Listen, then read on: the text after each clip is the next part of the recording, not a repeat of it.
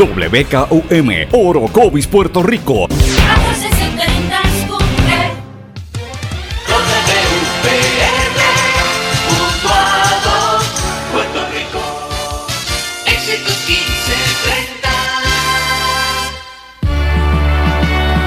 Transmite WEXS Patillas Guayama. XXX 61. Escuchas WMDB desde Fajardo, Puerto Rico, a través del 1480M y a través de www.el1480.net.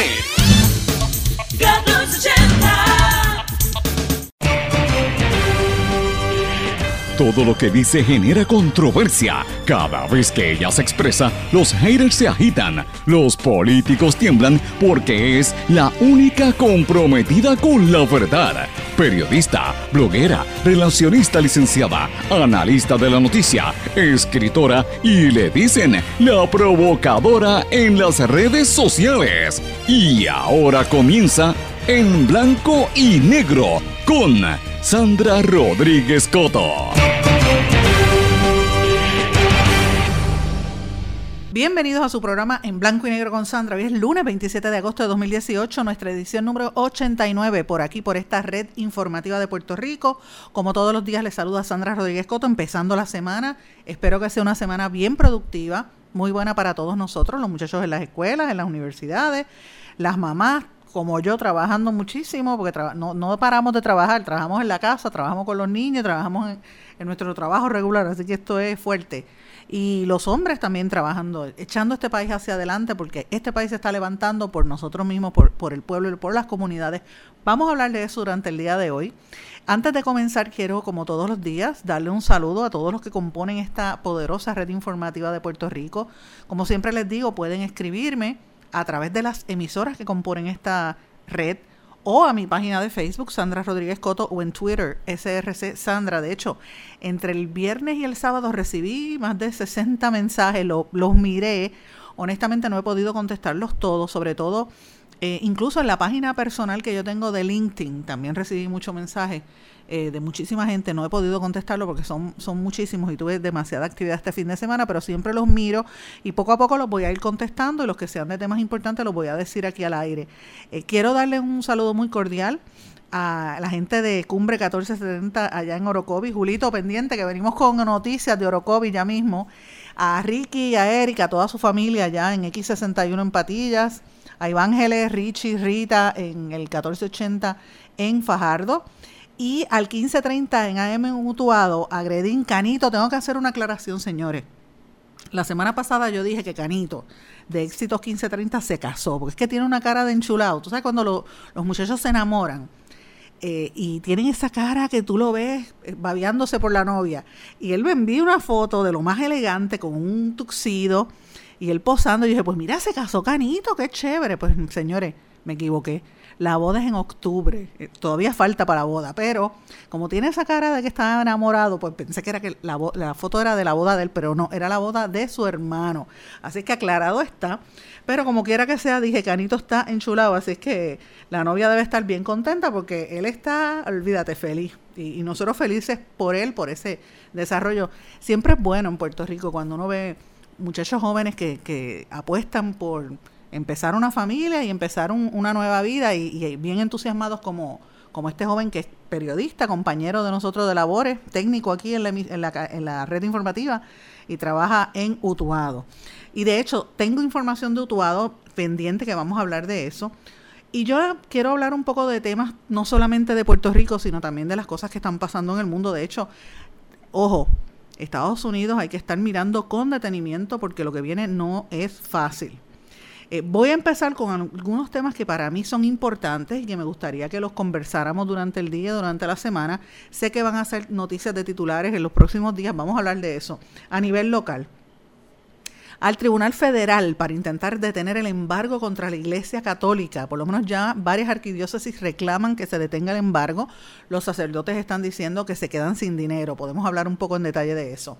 Oigan, ayer Mira qué lindo, detuvieron al ex secretario de Justicia, Somoza, regateando en un porche. Imagínate, el que estaba en guerra, ustedes recordarán con el otro ex secretario de Justicia, Zagardía. Así que miren qué ejemplo se le da al país. El secretario de Justicia regateando. Eso está 20 veces peor que aquel de, de mi amigo del alma. Ustedes recordarán que fue el del Partido Popular, Somoza estuvo bajo el PNP. Así que son para que usted vea las historias de estos políticos. El Departamento de la Familia asume custodia de una bebé que fue de un bebé que fue puesto en venta en Río Piedras.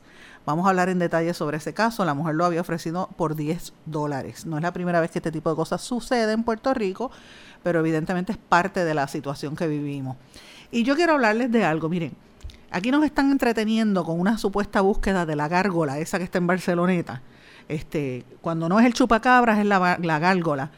Y pues es entretenido, nos reímos, chichichia, la gente lo ve y pues lo menos venden titulares de periódico. Pero oigan, ¿usted cree que eso es justo en este país cuando está pasando, mire lo que le acabo de decir del niño, o al un hombre que estaba transmitiendo por Facebook, en Facebook Live, aquí en Puerto Rico, en Puerto Nuevo, le entraron a tiros en la casa y lo mataron. Aparentemente es un caso de violencia de género. También este, se produjo un hallazgo de un cadáver que aparentemente también es de violencia de género en Juana Díaz.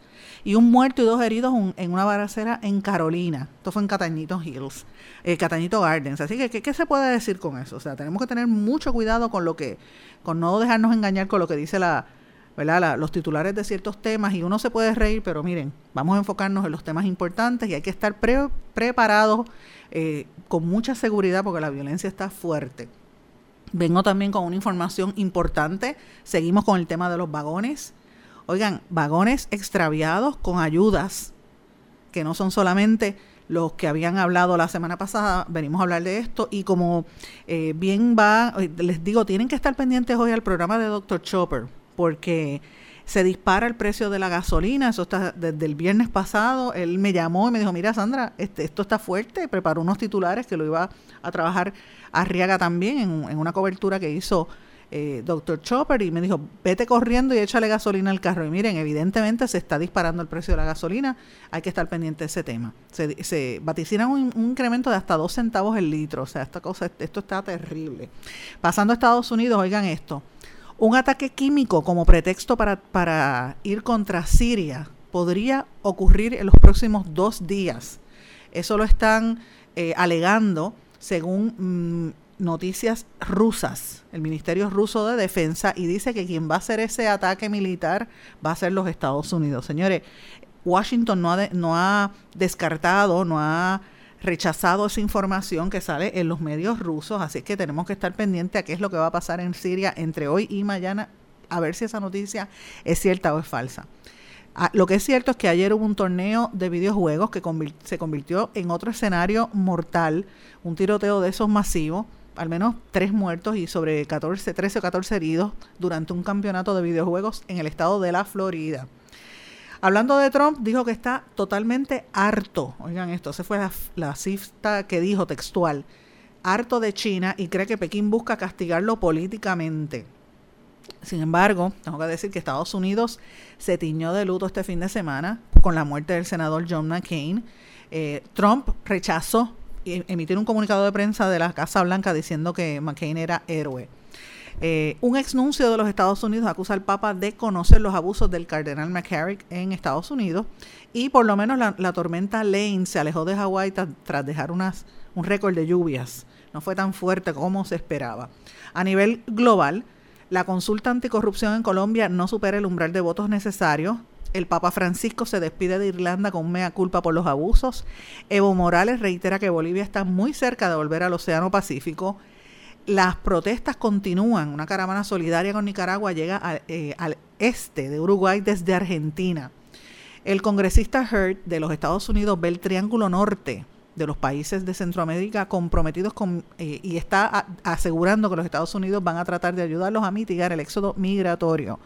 Maduro en Venezuela anuncia un plan nacional de ahorro en oro en medio de la crisis.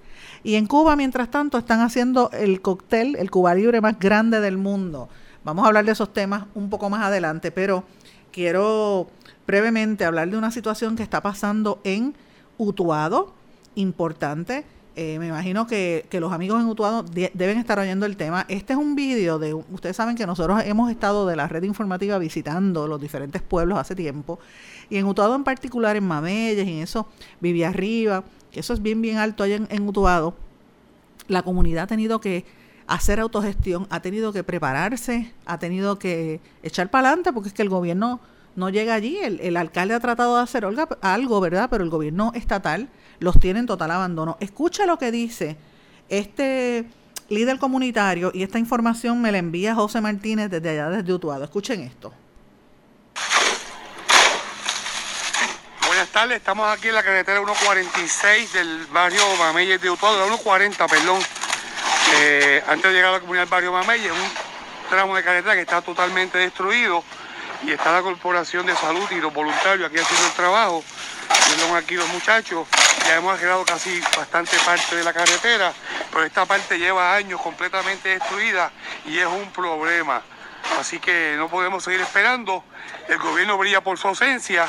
Así que pues, ¿qué nos queda? O lo hacemos o lo hacemos. Aquí estamos, miren los, miren, miren los muchachos trabajando. Aquí tengo una persona de la comunidad. ¿Cómo estás, María? Muy bien, gracias a Dios. ¿Cómo ves esto? Ah, fantástico. ¿Verdad que sí, que hacía falta? esto es autogestión y hace falta en nuestras comunidades la autogestión, que la gente entienda que somos un, solo cuerpo. Ok, la, situación que viene, la crisis fiscal que viene, las comunidades que solamente se empoderen y hagan, hagan lo que tienen que hacer por su, su futuro son las que van a tener recursos para poder trabajar. Esto lleva cuánto tiempo, María, dañado ahí, ¿verdad? años de años. Años de años. Años de años. y nuestros políticos siguen con sus promesas, siguen pasando por nuestras carreteras y no pasa nada. Aquí estamos nosotros resolviendo. Gracias, María. que Dios te bendiga. Que Dios nos bendiga. Mira esto. Miren esto, mi gente y todavía los 46 están en peores condiciones. Y tenemos nuestros políticos allá echándose fresco, haciendo 20 barbaridades, hablando de millones de pesos, pero el pueblo pasando necesidades. Miren esto, esto es una carretera estatal, en la 146, en la 140, perdón, porque si llegan a ver la 146 es, sorprendente todavía. Miren esto, miren esto, miren esto, una carretera estatal, miren, miren la magnitud de lo, del, del deterioro de estas carreteras. ¿Y ¿Dónde está el gobierno? ¿Qué estamos haciendo? Hablando, hablando y no ejecutando. Esa es la fácil, esa es la bonita. Mientras se van miles y millones de pesos en nómina gubernamental y nada llega al pueblo. ¿Ah? Nos estamos cayendo, nos estamos destruyendo y no pasa nada. Mameyes no. Mameyes tiene su grupo de trabajo y tengo, hay otro grupo más arriba con una máquina trabajando, haciendo las cosas que hay que hacer. Así que pónganse en paso número, gente. Señores, ese era un video de la carretera 140 en Utuado. Y bien impresionante, lo voy a subir a mis redes sociales. Me lo enviaron desde allí de Éxitos 15, de, desde Éxitos 1530. Y usted ve personas mayores, hombres jóvenes, hasta niños ayudando con las palas, bregando para ponerle cemento a la carretera porque se hartaron de esperar a que el gobierno estatal fuera a corregir esa carretera que llevan años. Y miren, yo transité por esas carreteras hace unos meses y todavía los barrancos estaban bien peligrosos, la situación bien terrible. Es como si el huracán, en algunas partes, como si el huracán todavía, todavía hubiera pasado el día de ayer. Y esto es injustificable y no podemos seguir hablando de tonterías en este país cuando hay gente en necesidad. Vamos a una pausa y regresamos enseguida. No se retiren, el análisis y la controversia continúa en breve, en blanco y negro, con Sandra Rodríguez Coto. Te pondrán a prueba, te llevarán hasta el límite, pero no importa cuán fuerte griten o cuántos cositos de queso vuelen por el aire, tú eres el conductor, el que está al mando no te rindas. Resiste. Y arranca solo después de oír el clic del cinturón, porque cada 8 minutos un pasajero de 8 a 14 años resulta lastimado en un choque. Servicio público de esta emisora. Hola. Estoy llamando por el anuncio del carro. Dice que se negocia el precio y se financian los pagos. En español, algunos verbos terminados en AR, como negociar y financiar, se confunden con otros terminados en EAR, como pelear o faxear. Aunque se dice pelea y faxea, es preferible decir negocia y financia. Estoy llamando por el anuncio del carro. Dice que se negocia el precio y se financian los pagos. El español nuestro de cada día. Dilo bien, dilo mejor. Academia Puertorriqueña de la Lengua Española, Fundación Puertorriqueña de las Humanidades y esta emisora emisora.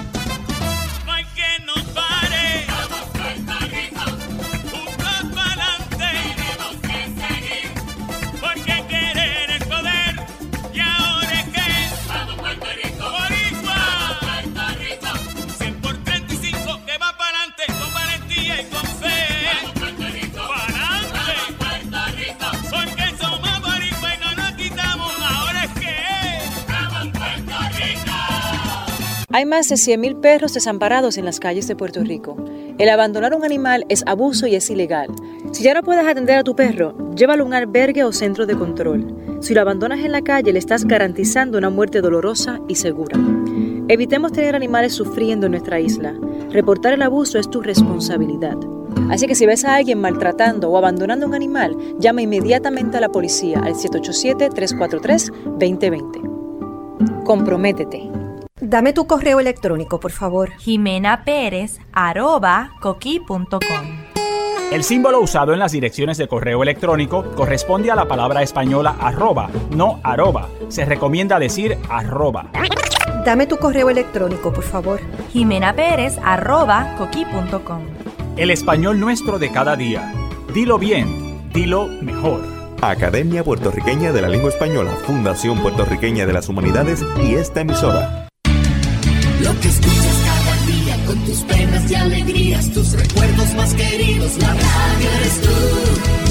Te acompaña, te entretiene, te comenta lo que viene, va contigo donde quieras, la radio eres tú, la radio eres tú. Tus canciones preferidas, las noticias cada día, gente amiga que te escucha, la radio eres tú. Te entusiasma, te despierta, te aconseja y te divierte, forma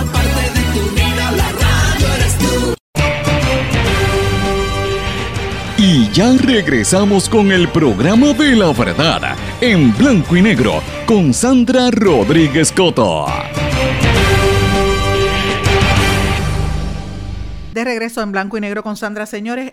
Hoy voy a hablar, en este segmento, voy a hablar de noticias de Estados Unidos e internacionales porque me preocupa lo que estoy viendo a nivel de cobertura mediática en, en, el resto del mundo.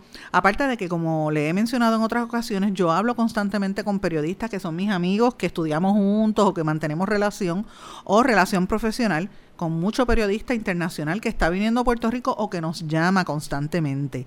De hecho, el sábado yo tuve... Eh, participé en un documental que está filmando una compañía eh, estadounidense, el, grupo de, cineastas ¿verdad? y periodistas. Están haciendo un, documental sobre Puerto Rico después del paso del huracán María. De hecho, habían entrevistado a, un exgobernador y a varios, a, eh, Aníbal Acevedo Vila. Eh, te, tenían también a la secretaria de Educación entrevistada y prácticamente a todos los presidentes de todas las universidades del país, entre otros, un montón de líderes comunitarios, y pues me hicieron un acercamiento por que saben lo que yo estuve trabajando durante el huracán y después del huracán a nivel comunitario y por esta participación en la red informativa me hicieron el acercamiento, yo me reuní con ellos, habían unos judíos, uno, eh, un argentino y la mayoría, el resto eran estadounidenses y obviamente tienen un enlace aquí en Puerto Rico. Pero eh, todo, todos ellos están hablando de la situación del presidente Trump y de otras cosas que uno está viendo a nivel de noticias y me parece que es importante que debemos estar mirando esto. Miren esto. Hay una provocación con armas químicas que dicen que se prepara para estos, estos próximos días, en esta semana, en el municipio sirio de Kaf Sita, en la provincia de Hama. Y la intención es acusar a Damasco de que están haciendo eh, ataques químicos y esa es la, la, excusa para que los Estados Unidos puedan incursionar y atacar a Siria. Esto lo está, lo está alertando el Ministerio Ruso de Defensa, lo dijeron eh, durante el día de ayer, y ya los expertos de habla inglesa han estado llegando a la zona diciendo que aparentemente es una intención del gobierno de Trump para desestabilizar la situación e interrumpir el proceso de paz que se está llevando a cabo en Siria. Dicen que hay unos falsos cascos blancos. Ustedes saben que esta es la, la desinformación entre Estados Unidos y Rusia. El Ministerio Ruso de Defensa ya alertó de que se está provocando, que se va a preparar esa provocación y que supuestamente ese ataque sería Estados Unidos, Francia y Reino Unido y que lanzarían misiles contra Siria para bombardear instalaciones públicas y económicas y están preparándose para actuar.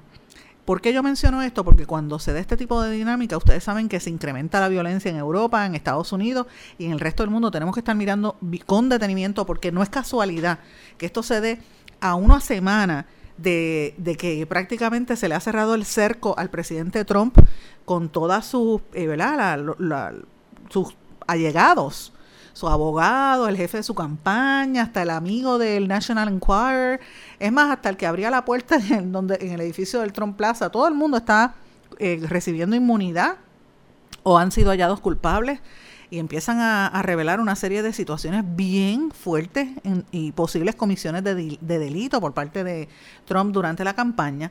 Y obviamente cuando ese tipo de cosas pasa, la política trata de desviar la atención y, hay que mirar esto con detenimiento, porque obviamente tenemos muchos jóvenes puertorriqueños que son militares y hay que ver qué va a pasar. Este fin de semana, eh, específicamente en el día de ayer, también en los Estados Unidos, como mencioné anteriormente, hubo un torneo de videojuegos que se convirtió en el escenario del tiroteo eh, masivo, más reciente, por desgracia, esa práctica sigue en, en, Estados Unidos y en algunos países de Europa. En esta ocasión hubo, entiendo que tres muertos y sobre 14 heridos.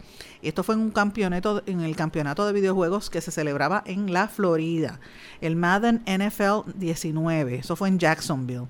Según los organizadores, los fallecidos fueron ubicados en el lugar, incluso incluido el sospechoso. Eh, varios heridos recibieron heridas de bala y otros otro tipo de lesiones.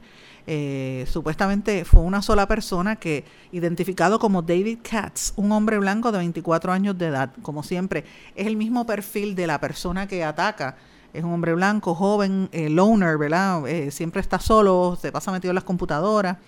Aparentemente el tiroteo empezó como a las 2, entre 2 y 3 de la tarde y, la competencia se estaba transmitiendo en vivo. Varios de los testigos decían que el hombre perdió uno de los juegos y se molestó y empezó a abrir fuego eh, allí delante de todo el mundo. O sea que uno no puede tener seguridad en ninguna parte. Es una situación bien penosa. Oigan, y en Estados Unidos, eh, como ustedes saben, este fin de semana falleció el ex candidato presidencial y senador por el Partido Republicano John McCain. Yo quiero que ustedes escuchen brevemente esto. Vamos a ver si sale el, el audio. He is not. No. No man. No man. No man. He's a he's a he's a decent family man, citizen that I just happen to have disagreements with on on fundamental issues. Eso fue John McCain haciendo una defensa durante la campaña presidencial. Él defendió a su contrincante Barack Obama cuando una mujer aparentemente seguidora del Tea Party, de estos, de estos republicanos fanáticos, eh, empezó a, preguntarle si, a, mencionar que Obama no había nacido en la nación americana y que él era un, musulmán. Y John McCain le quitó, le arrebató el, micrófono en, en, el medio de la, de la, ¿verdad? de la actividad política le dijo, no señora, usted se equivoca. Yo estoy en contra y, yo difiero de, Obama en una serie de asuntos fundamentales de política pública, pero Obama es un hombre de familia, es un hombre decente. Y yo no voy a permitir eso, y es un ciudadano norteamericano, y no vamos a permitirlo. ¿Por qué yo menciono este, quiero poner ese video, ¿verdad? Entre tantas cosas que uno podría decir de John McCain, porque como escribí en las redes sociales, eso demuestra la fibra moral y ética de este señor John McCain es ese tipo de político que ya no existe, con una dignidad extraordinaria. Eh, y a pesar de que eh, uno podrá criticar el estilo de vida y las preferencias de los republicanos en los Estados Unidos, ciertamente era un caballero, un hombre muy digno, un héroe militar que fue capturado y estuvo, estuvo por seis años en, en Vietnam y él no quiso ser liberado hasta que todos sus compañeros no fueran liberados. En eso, eh, de hecho, leí algo donde decía que se me que hizo más o menos parecido como hizo Oscar López Rivera, que había no quería liberarse de prisión cuando hasta que no todos los presos políticos estuviesen liberados, en este otro entorno, ¿verdad? Que entorno de la guerra y, salvando las diferencias radicales. Señores, yo no estoy comparando, no estoy diciendo que son iguales, estoy diciendo que se me pareció y que lo leí en alguna parte, ¿verdad? Entre los comentarios, pero eh, ciertamente McCain era, es un hombre muy importante en la historia de los Estados Unidos. Él sirvió eh, durante la guerra de Vietnam en el año 67. Señores, yo no había nacido. Su avión fue derribado y pasó varios años capturado como prisionero de guerra. Y fíjense la, situación más terrible. Dos cosas que yo tengo que decir de McCain. La primera, me parece que McCain cometió un error garrafal al tratar de, unir al Partido Republicano en contra de, de los demócratas y en contra de Obama en aquella contienda. Y él incluyó como su candidata en la papeleta, ¿verdad? Compañera de papeleta a Sarah Palin para atraer ese sector extremadamente conservador y un poco radical de los republicanos. Y yo creo que eso fue lo que abrió la ventana para que años más tarde una persona como Trump llegara al poder. Completamente distinto. Y McCain estuvo constantemente criticando las actitudes y las faltas de respeto de Donald Trump a las personas minoritarias y a, y a los oponentes, ¿verdad? Hay que recordar que McCain, para que ustedes tengan una idea, McCain, sus primeros hijos no son hijos biológicos de él, eran los hijos de su primera esposa que él los adoptó. Tuvo después unos hijos con su segunda esposa, entre ellas Megan, que sale en televisión, eh, bastante conocida, ha escrito varios libros. Y eh, la última niña fue una joven, ¿verdad? Ella es una joven, fue adoptada en Bangladesh. O sea que él tiene hijos de diferentes razas, de diferentes, incluso hijos que no son ni siquiera biológicos de él, eran de su exmujer. Es, un, es una figura bien eh, interesante. Eh, pero cuando empezó la campaña política, Donald Trump y él tuvieron una serie de ataques múltiples, ¿verdad? En mayo pasado, el último fue el último escándalo cuando Kelly Sandler, asistente de la Oficina de Comunicaciones de la Casa Blanca, al discutir con otros funcionarios la nominación de Gina Haspel como la directora de la CIA, dijo que no importaba lo que dijera McCain porque de todos modos se estaba muriendo. Y esa es la actitud que tiene la Casa Blanca.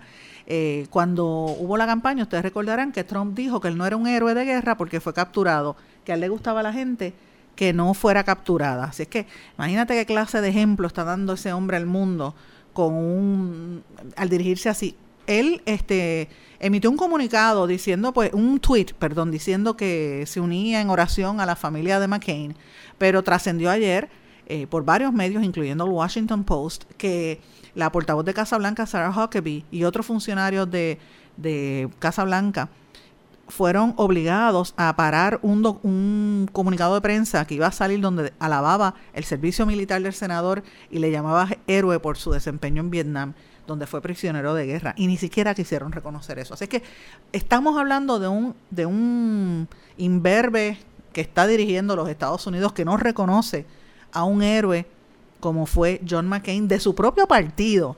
Así que, ¿qué se puede esperar del presidente de los Estados Unidos, Donald Trump? Que precisamente está diciendo que está harto de China y cree que Pekín busca castigarlo políticamente y vinculó la cancelación de la visita del secretario de Estado de Estados Unidos, Mike Pompeo, a Corea del Norte con la actitud de China. O sea, él está frustrado, él está harto, como dice él, no solamente con China, sino con los países que dicen, mira, hasta aquí, yo no voy a aguantarle más nada a, a a los Estados Unidos. Así que tenemos que estar bien pendientes a lo que está ocurriendo por allá y ciertamente eh, todo eso va a tener un impacto, por desgracia, pero esperemos que no, en Puerto Rico. Vamos a una pausa y regresamos enseguida en blanco y negro con Sandra.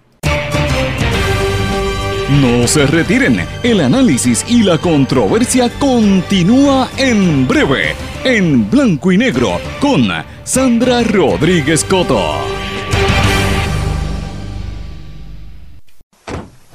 Te pondrán a prueba. Te llevarán hasta el límite. Pero no importa cuán fuerte griten o cuántos cositos de queso vuelen por el aire, tú eres el conductor, el que está al mando.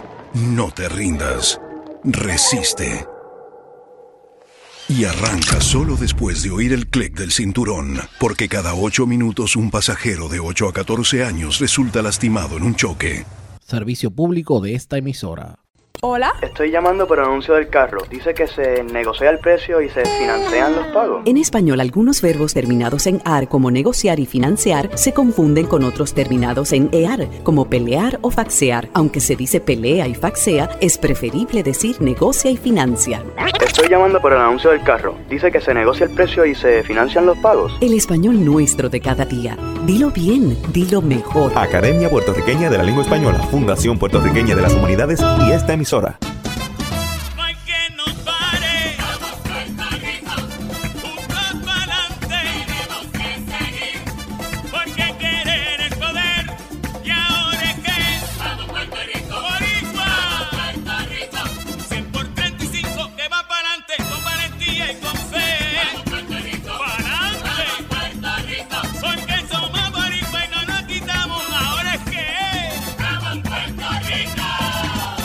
más de 100.000 perros desamparados en las calles de Puerto Rico. El abandonar un animal es abuso y es ilegal. Si ya no puedes atender a tu perro, llévalo a un albergue o centro de control. Si lo abandonas en la calle, le estás garantizando una muerte dolorosa y segura. Evitemos tener animales sufriendo en nuestra isla. Reportar el abuso es tu responsabilidad. Así que si ves a alguien maltratando o abandonando un animal, llama inmediatamente a la policía al 787-343-2020. Comprométete. Dame tu correo electrónico, por favor. Jimena Pérez, arroba coqui.com. El símbolo usado en las direcciones de correo electrónico corresponde a la palabra española arroba, no arroba. Se recomienda decir arroba. Dame tu correo electrónico, por favor. Jimena Pérez, arroba coqui.com. El español nuestro de cada día. Dilo bien, dilo mejor. Academia Puertorriqueña de la Lengua Española, Fundación Puertorriqueña de las Humanidades y esta emisora. Lo que escuchas cada día con tus penas y alegrías, tus recuerdos más queridos, la radio eres tú. Te acompaña, te entretiene, te comenta lo que viene, vas contigo donde quieras, la radio eres tú, la radio eres tú. Tus canciones preferidas, las noticias cada día, gente amiga que te escucha, la radio eres tú. Te entusiasma, te despierta, te aconseja y te divierte, forma parte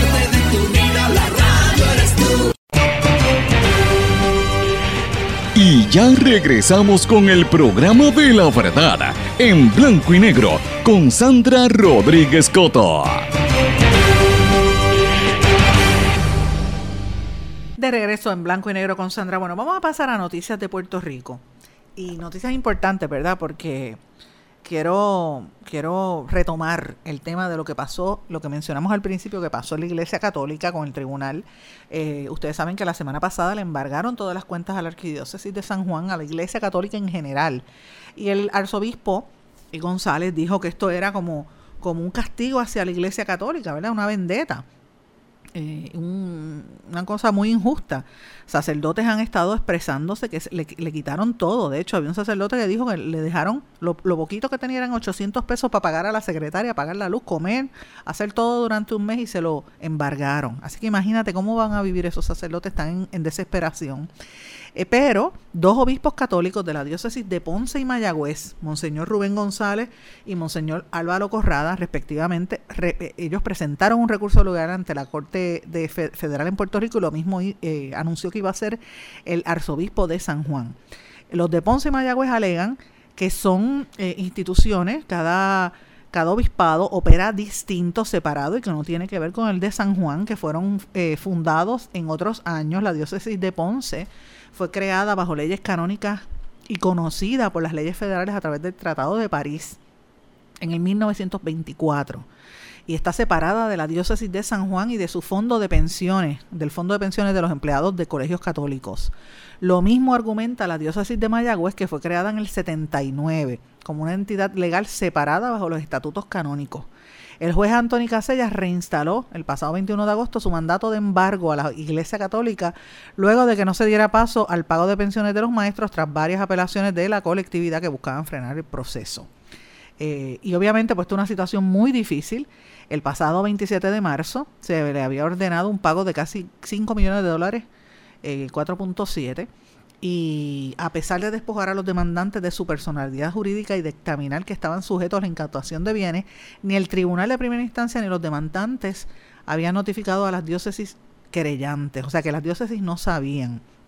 Yo tengo que decir algo, esto es una determinación que toman las diócesis, ¿verdad? Yo conozco a ambos, a los tres, al monseñor, al, arzobispo de San Juan, me parece que es un hombre muy culto, extremadamente culto, eh, y está pasando mucho sufrimiento porque físicamente se le nota este, toda esta situación. Eh, pero evidentemente todos esos maestros que le dieron la vida al, al arzobispado y cuando se van a jubilar le quitan lo poquito que le pagan, porque miren, los maestros en colegio católico, usted se sorprendería, pero ganan menos incluso, en algunas, en algunas veces ganan menos salario que los que ganan los maestros en las escuelas públicas y nosotros hablamos de, de lo difícil que es la situación en las escuelas públicas, así que imagínate en los colegios católicos, la situación es bien difícil y se lo digo yo que toda mi vida estudié en colegio católico. Conozco muy, muy bien también, conozco a Monseñor Rubén González, el de, el de Ponce, y a Álvaro Corrada del Río, el de Mayagüez, tengo que decir que es mi amigo, que lo, lo, aprecio mucho, mucho a él y a su familia. Yo conocí a Monseñor Corrada del Río. Usted se sorprenderá, no lo conocí en Puerto Rico, lo conocí en La Habana. Cuando la visita del Papa Juan Pablo II en el año 97, la primera visita, eh, y yo estuve allí cubriendo para el periódico. De hecho, la única visita, porque el Papa después fue Ratzinger y, eh, a Cuba. Pero esa visita original, la de Juan Pablo II, yo lo cubrí para el periódico El Nuevo Día y para todos los periódicos que pertenecían a esa red, ¿verdad? De, de, alianza que tenía el Nuevo Día en aquel momento. Y allá fue que conocíamos a un señor y nos hicimos grandes amigos. De hecho, cuando él, él era, en ese momento estaba en Caguas. Y cuando él se fue de Puerto Rico por presiones políticas, porque no le gustaba lo que él estaba haciendo, ustedes recordarán que fue parte de los que lideró la marcha en Vieques y estuvieron con las protestas para la salida de la Marina. Yo recuerdo haber escrito una columna en el periódico El Nuevo Día que la titulé Un amigo que se va. Eh, y eh, me, impactó muchísimo la forma de verlo en aquel momento. Hicimos gran, gran amistad y tengo que decir que yo conozco, conocí a su hermano que falleció, ¿verdad? El ex juez del Supremo, Baltasar, obviamente lo, entrevisté muchísimas veces. Y soy amiga personal de otro de sus hermanos, Juan, que es amigo de mi familia, muy, muy cercano a mi papá. Eh, y es una familia excepcional, interesante, porque son muchos, eh, los corradas son o, o, PNP o, o sea, son estadistas o independentistas, pero una familia extremadamente unida, eh, son de Morovis. Y cuando uno ve este tipo de, de, acciones es porque entienden que la situación es bien penosa para, para la institución, ¿verdad? Y para los que componen esa iglesia. Y yo eh, me parece que aquí nadie gana porque por un lado están los, los empleados que le dieron toda su vida como maestros al sistema en San Juan, no tienen retiro, pero por otro están los sacerdotes y usted se sorprendería como viven la mayoría de los sacerdotes, sobre todo los que son diocesanos, señores, eh, que porque por ejemplo los que pertenecen a órdenes, pues la orden, los que quedan, ¿verdad? Porque muchos sacerdotes se han ido de Puerto Rico, al igual que las monjas, pero pueden recaudar algún fondo, o la orden le puede mandar desde donde ellos estén algún fondito, pero mire señores, a veces los, los sacerdotes, usted se sorprendería, pero pasan hambre. Y usted dirá, ay, ¿qué vamos a hacer que embustera? Señores, sí me consta de propio y personal conocimiento. Porque a diferencia de las iglesias este, evangélicas, por ejemplo, o algunas protestantes, como le llaman, las iglesias protestantes tienen un, un ¿cómo le llaman ellos? El, diezmo. Aparte del diezmo, tú le das una donación aparte si tú quieres al pastor. En la iglesia católica no. En la católica eh, tú, es lo, eh, la gente siempre echa peseta. En, cuando recogen le llaman el cepillo y ellos han tenido incluso que hacer hasta dos colectas y mire, con eso no viven. Eh, tienen que estar haciendo otras actividades y, dependen mucho de, que los inviten a comer y ese tipo de cosas. Así que es bien penoso esta situación. Pero también conozco muchos maestros eh, de San Juan, particularmente de Perpetuo Socorro, unos cuantos, que están pasándola muy mal porque no tienen prácticamente con qué vivir. Eh, así que veremos a ver en qué termina toda esta controversia. Oigan, y ayer detuvieron al ex secretario Somoza el ex secretario de Justicia, regateando, señores, en la Valdoriotti, allá en Carolina, en la PR26. Él iba regateando a 90 millas por hora en el kilómetro 13.9, lo agarraron. Él iba en, en, su Porsche y entonces había otro individuo, un tal José Moreno, que iba con un Mercedes-Benz y empezaron a regatear por allí y pararon primero el Mercedes-Benz y más abajo, casi en la ruta 66, cogieron a Somoza que iba zafado, imagínate, apuesto que viniera un carrito y le, metían un cantazo. Eh, los policías dijeron que estaban, este, iban, los carros podrían ser confiscados, de hecho fueron confiscados, pero este, aparentemente Somoza fue para ponerle un cover en el cuartel de la policía, un cover a su carro. Eh, ambos fueron citados para el 6 de septiembre. Señores, esto es una falta de, respeto a este país. Y conociendo, y, solamente las autoridades, si usted fue secretario de justicia, no haga esas cosas. Él yo entiendo que fue también procurador de menores. ¿Por qué se tiene que hacer eso? Que esto es una barbaridad. En la ruta, en, allí en la Valdoriotti, yo conozco un montón de gente que ha tenido accidentes porque corren eh, y, y, pues no está bien, no está bien ese ejemplo. Por otra parte, como mencioné al principio, el Departamento de la Familia asumió la custodia de una bebé que fue puesto, un bebé que fue puesto en venta en Río Piedra, la mujer lo ofreció por 10 dólares, señores. El menor este, será ubicado en un hogar, según la policía, fue llegado al, al hospital pediátrico y ellos tienen la sospecha de que puede ser un caso de trata humana, que es un delito grave de derechos humanos porque es una especie de esclavitud venden a los bebés, le quitan el, el ¿verdad? los trasladan de un sitio a otro. La víctima se expone, por lo general, la, a una pena de entre 12 a 15 años y si el que comete el acto ¿verdad? contra la víctima es el padre, madre o encargado, tutor, se expone entre 20 a 25 años. Señores, no es la primera vez que esto sucede. Eh, yo recuerdo un documental precisamente que había hecho eh, Irene Rial, para iniciativa comunitaria hace muchos años, donde hablaba con una deambulante que decía que su bebé lo habían tirado a un, en un, documental sobre los niños que venían adictos, ¿verdad? Y una deambulante decía que ella sentía que su perro se lo, su, su bebé se lo habían comido unos perros y que se lo habían llevado y esa mujer nunca se supo si de verdad su bebé lo tiraron a los perros o fue que ella lo imaginó porque estaba en un viaje, eso nunca se pudo corroborar, pero había un rumor de que era que se lo habían llevado, que aquí en Puerto Rico se están llevando niños, pero miren ese ejemplo tan terrible. Y, y, entonces aquí seguimos insistiendo en tonterías como la gárgola, cuando están pasando este tipo de cosas. Mire lo que le mencioné al principio de este hombre en Caparra Terras, perdón. Le acabo de meter un cantazo al micrófono. Este, este hombre eh, lo mataron mientras estaba haciendo un Facebook Live. Eh, este hombre recibió 28 heridas de bala. estaba haciendo un Facebook Live y entraron por la casa, lo ven, en el video aparece mirando para el lado y le pegaron los tiros, señores. El fallecido era hermano de un sargento de Fura.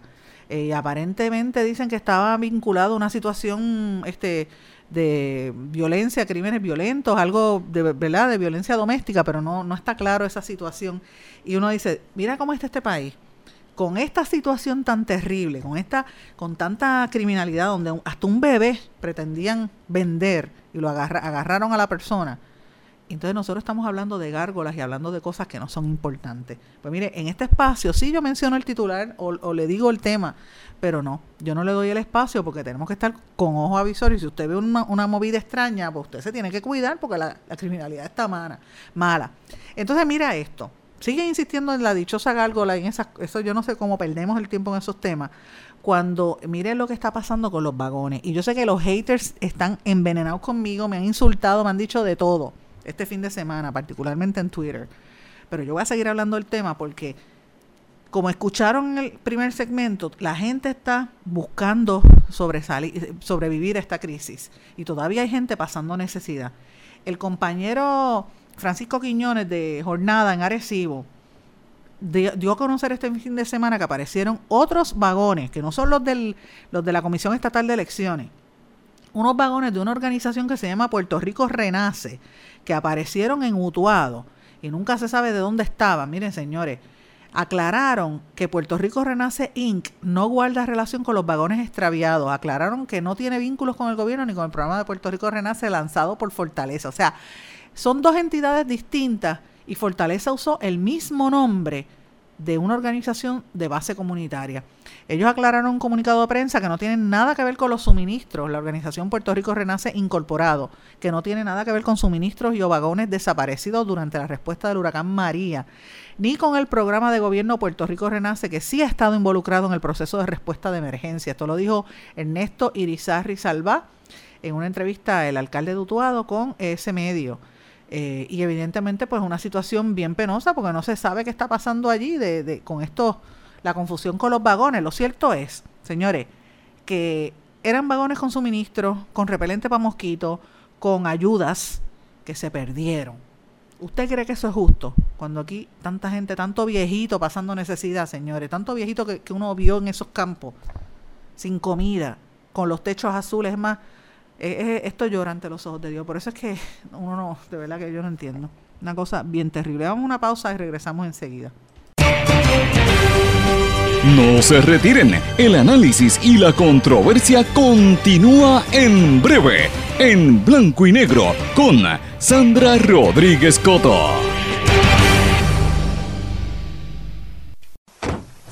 Te pondrán a prueba, te llevarán hasta el límite, pero no importa cuán fuerte griten o cuántos cositos de queso vuelen por el aire, tú eres el conductor, el que está al mando no te rindas. Resiste. Y arranca solo después de oír el clic del cinturón, porque cada ocho minutos un pasajero de 8 a 14 años resulta lastimado en un choque.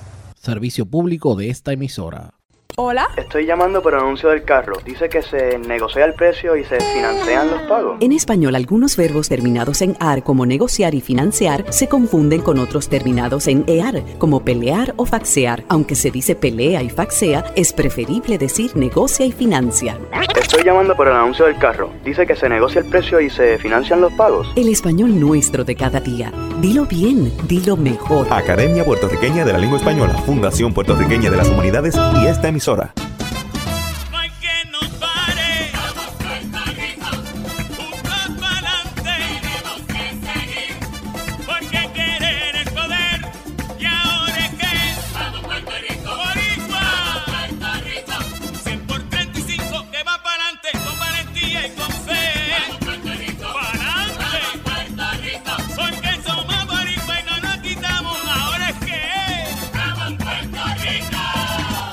Hay más de 100.000 perros desamparados en las calles de Puerto Rico. El abandonar un animal es abuso y es ilegal. Si ya no puedes atender a tu perro, llévalo a un albergue o centro de control. Si lo abandonas en la calle, le estás garantizando una muerte dolorosa y segura. Evitemos tener animales sufriendo en nuestra isla. Reportar el abuso es tu responsabilidad. Así que si ves a alguien maltratando o abandonando un animal, llama inmediatamente a la policía al 787-343-2020. Comprométete. Dame tu correo electrónico, por favor. Jimena Pérez, arroba coqui.com. El símbolo usado en las direcciones de correo electrónico corresponde a la palabra española arroba, no arroba. Se recomienda decir arroba. Dame tu correo electrónico, por favor. Jimena Pérez, arroba coqui.com. El español nuestro de cada día. Dilo bien, dilo mejor. Academia Puertorriqueña de la Lengua Española, Fundación Puertorriqueña de las Humanidades y esta emisora. Lo que escuchas cada día con tus penas y alegrías, tus recuerdos más queridos, la radio eres tú.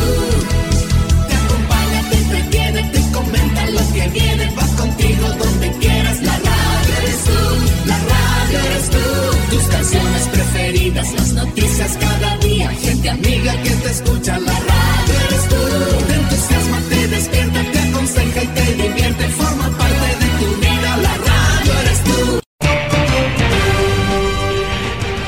ya regresamos con el programa de la verdad, en blanco y negro, con Sandra Rodríguez Coto.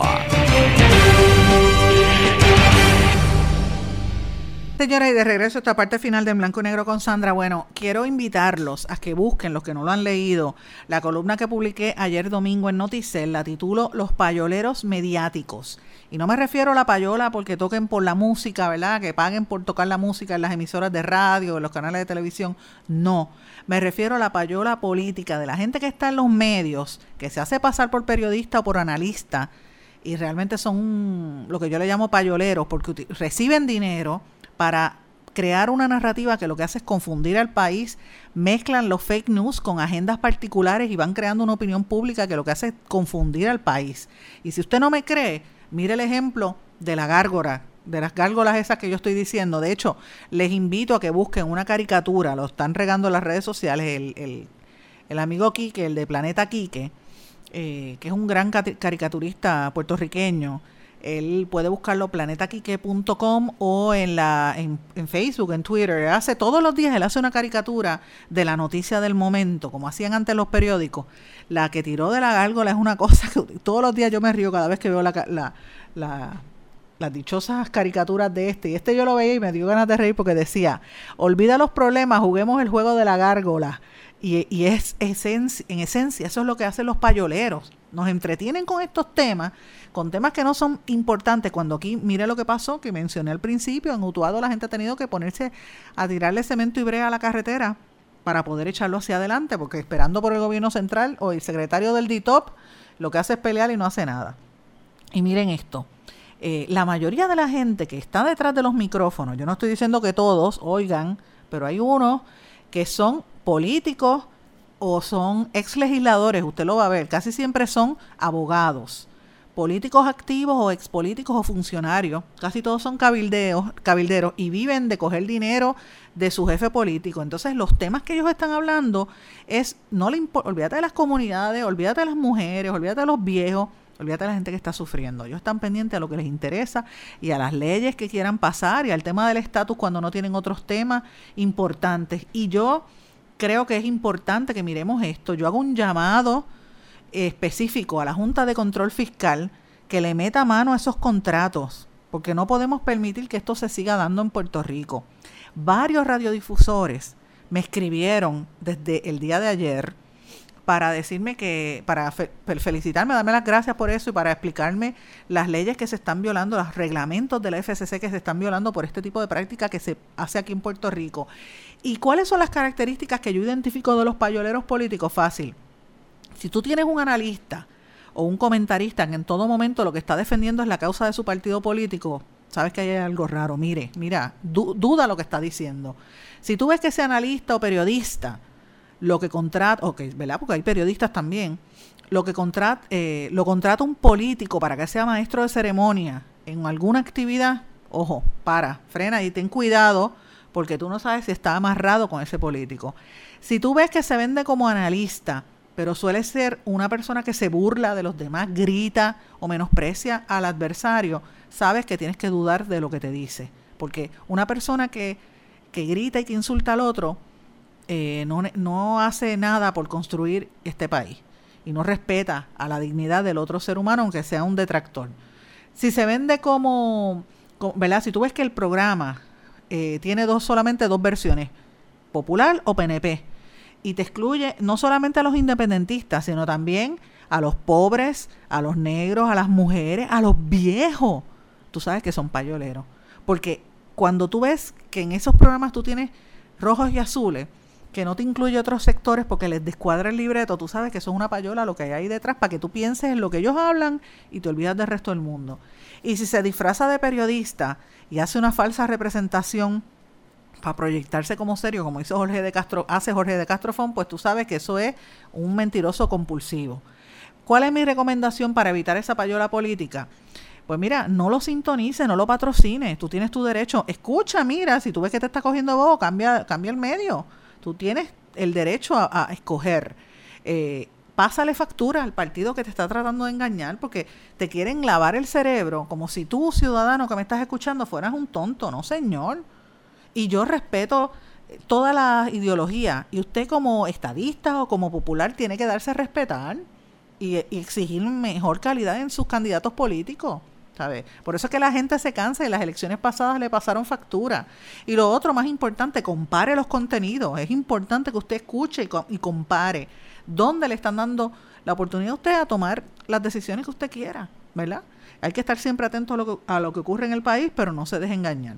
Bueno, Cambiando el tema, no quiero terminar el programa de hoy sin darle las gracias a todas las personas que me acompañaron el sábado en el evento que tuve en Loíza, en la Biblioteca Municipal. Yo estuve participando en lo que se tituló Ofrendas a la Luna Nueva, una presentación formal. Ese fue como mi graduación del taller de poesía vinculatoria. Yo estoy tomando, me gradué de poeta, señores. Hay gente que dice poetisa, yo digo poeta. Este, me, me, me gradué de poeta junto a un grupo de mujeres maravillosas que pertenecemos al colectivo Las Ancestras, que fundó la reconocidísima novelista y cuentista y también poeta Mayra Santos Febre, catedrática de la Universidad de Puerto Rico, que ustedes saben, ella ha estado en este programa y fundadora del Festival de la Palabra, que ha estado tratando de rescatar la literatura puertorriqueña y sobre todo la literatura hecha por mujeres. Nosotras hemos estado estudiando eh, la poesía de grandes mujeres puertorriqueñas como Rosario Ferré, como Namin Mato, como Olga Noya en particular. A mí me tocó eh, muy de cerca ese tema de Olga Noya. De hecho, le escribí un poema, un contracanto en respuesta a los poemas de Olga Noya y, me lo sentí muchísimo y me pareció extraordinaria la actividad. Quiero darle las gracias a la gente que vino eh, de Ponce, mucha gente, llegaron incluso hasta de Mayagüez, llegó mi amigo Héctor Bonilla de New Jersey eh, con un grupo de gente que va a estar aquí en, eh, dando una serie de, giras, que vienen unos políticos de Estados Unidos, Connecticut y, y, New Jersey, vienen esta semana, y Héctor estuvo con un grupo de gente allí, así que agradezco a mis padres también que me acompañaron en ese momento tan especial eh, durante la presentación, y quiero compartir con ustedes algunas de las declaraciones de Mayra Santos Febres durante este evento. Escuchemos.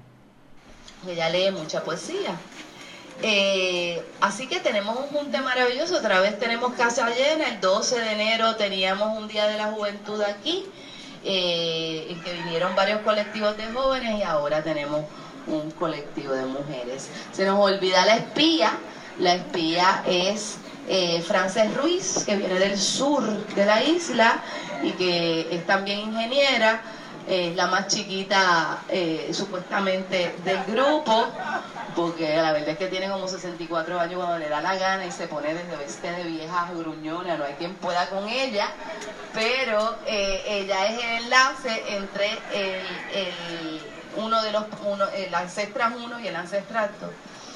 Quería aprovechar para decirles que van a seguir oyendo de las ancestras que el proyecto final de nosotros eh, insiste en ser una antología, una antología de escritoras eh, puertorriqueña, yo me he dado cuenta de una cosa terrible y pido disculpas porque yo soy profesora, me debió haber dado cuenta antes, no hay una sola antología de mujeres escritoras puertorriqueñas publicada jamás.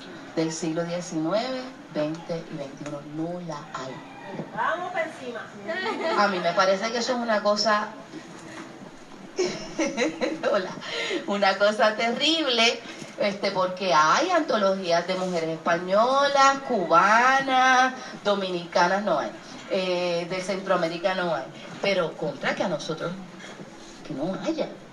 Hay un panfletito que se llama Ellas también, que la publicó Ramón Luis Acevedo, y otro panfletito que se llama Reunión de Espejos, que la publicó José Luis Vega, de las cuentistas del 70. Dos hombres que, que hicieron eso, como que, como que da más vergüenza todavía que ellos sean, eh, ¿verdad? Y se dan cuenta y dicen, chica, ¿qué pasa? Y sacaron esos dos textos pioneros, pero nos toca a nosotras, eh, los grandes proyectos que tenemos, eh, las ancestras, y además en el Festival de la Palabra, que va a ser del 9 al 14 de octubre de este año, eh, el año del huracán 18, 17, 18, nosotros hicimos dos festivales para que vengan a echar con una. Esas fueron algunas de las declaraciones de Mayra Santos Febres al grupo, ¿verdad? Fue una actividad muy bonita. Ella dio una declaración, todas las muchachas, todas las mujeres que participamos, eh, leímos nuestros poemas, eh, algunos de los poemas realmente, y hubo una participación musical interesantísima y un performance, performance de de baile, interesantísimo también, hay, eh, baile y poesía, así que les dejo saber cuando vengan los próximos eventos y pendiente, porque en el Festival de la Palabra voy a estar presentando un libro. Con esto me despido, no sin antes darle las gracias a todos ustedes y desearles que pasen un lindo día, será hasta mañana en blanco y negro con Sandra. ¿Se quedó con ganas de más? Busque a Sandra Rodríguez Coto en las redes sociales o acceda a en blanco y negro.blogspot.com porque a la hora de decir la verdad solo hay una persona en la cual se puede confiar. Sandra Rodríguez Coto en blanco y negro.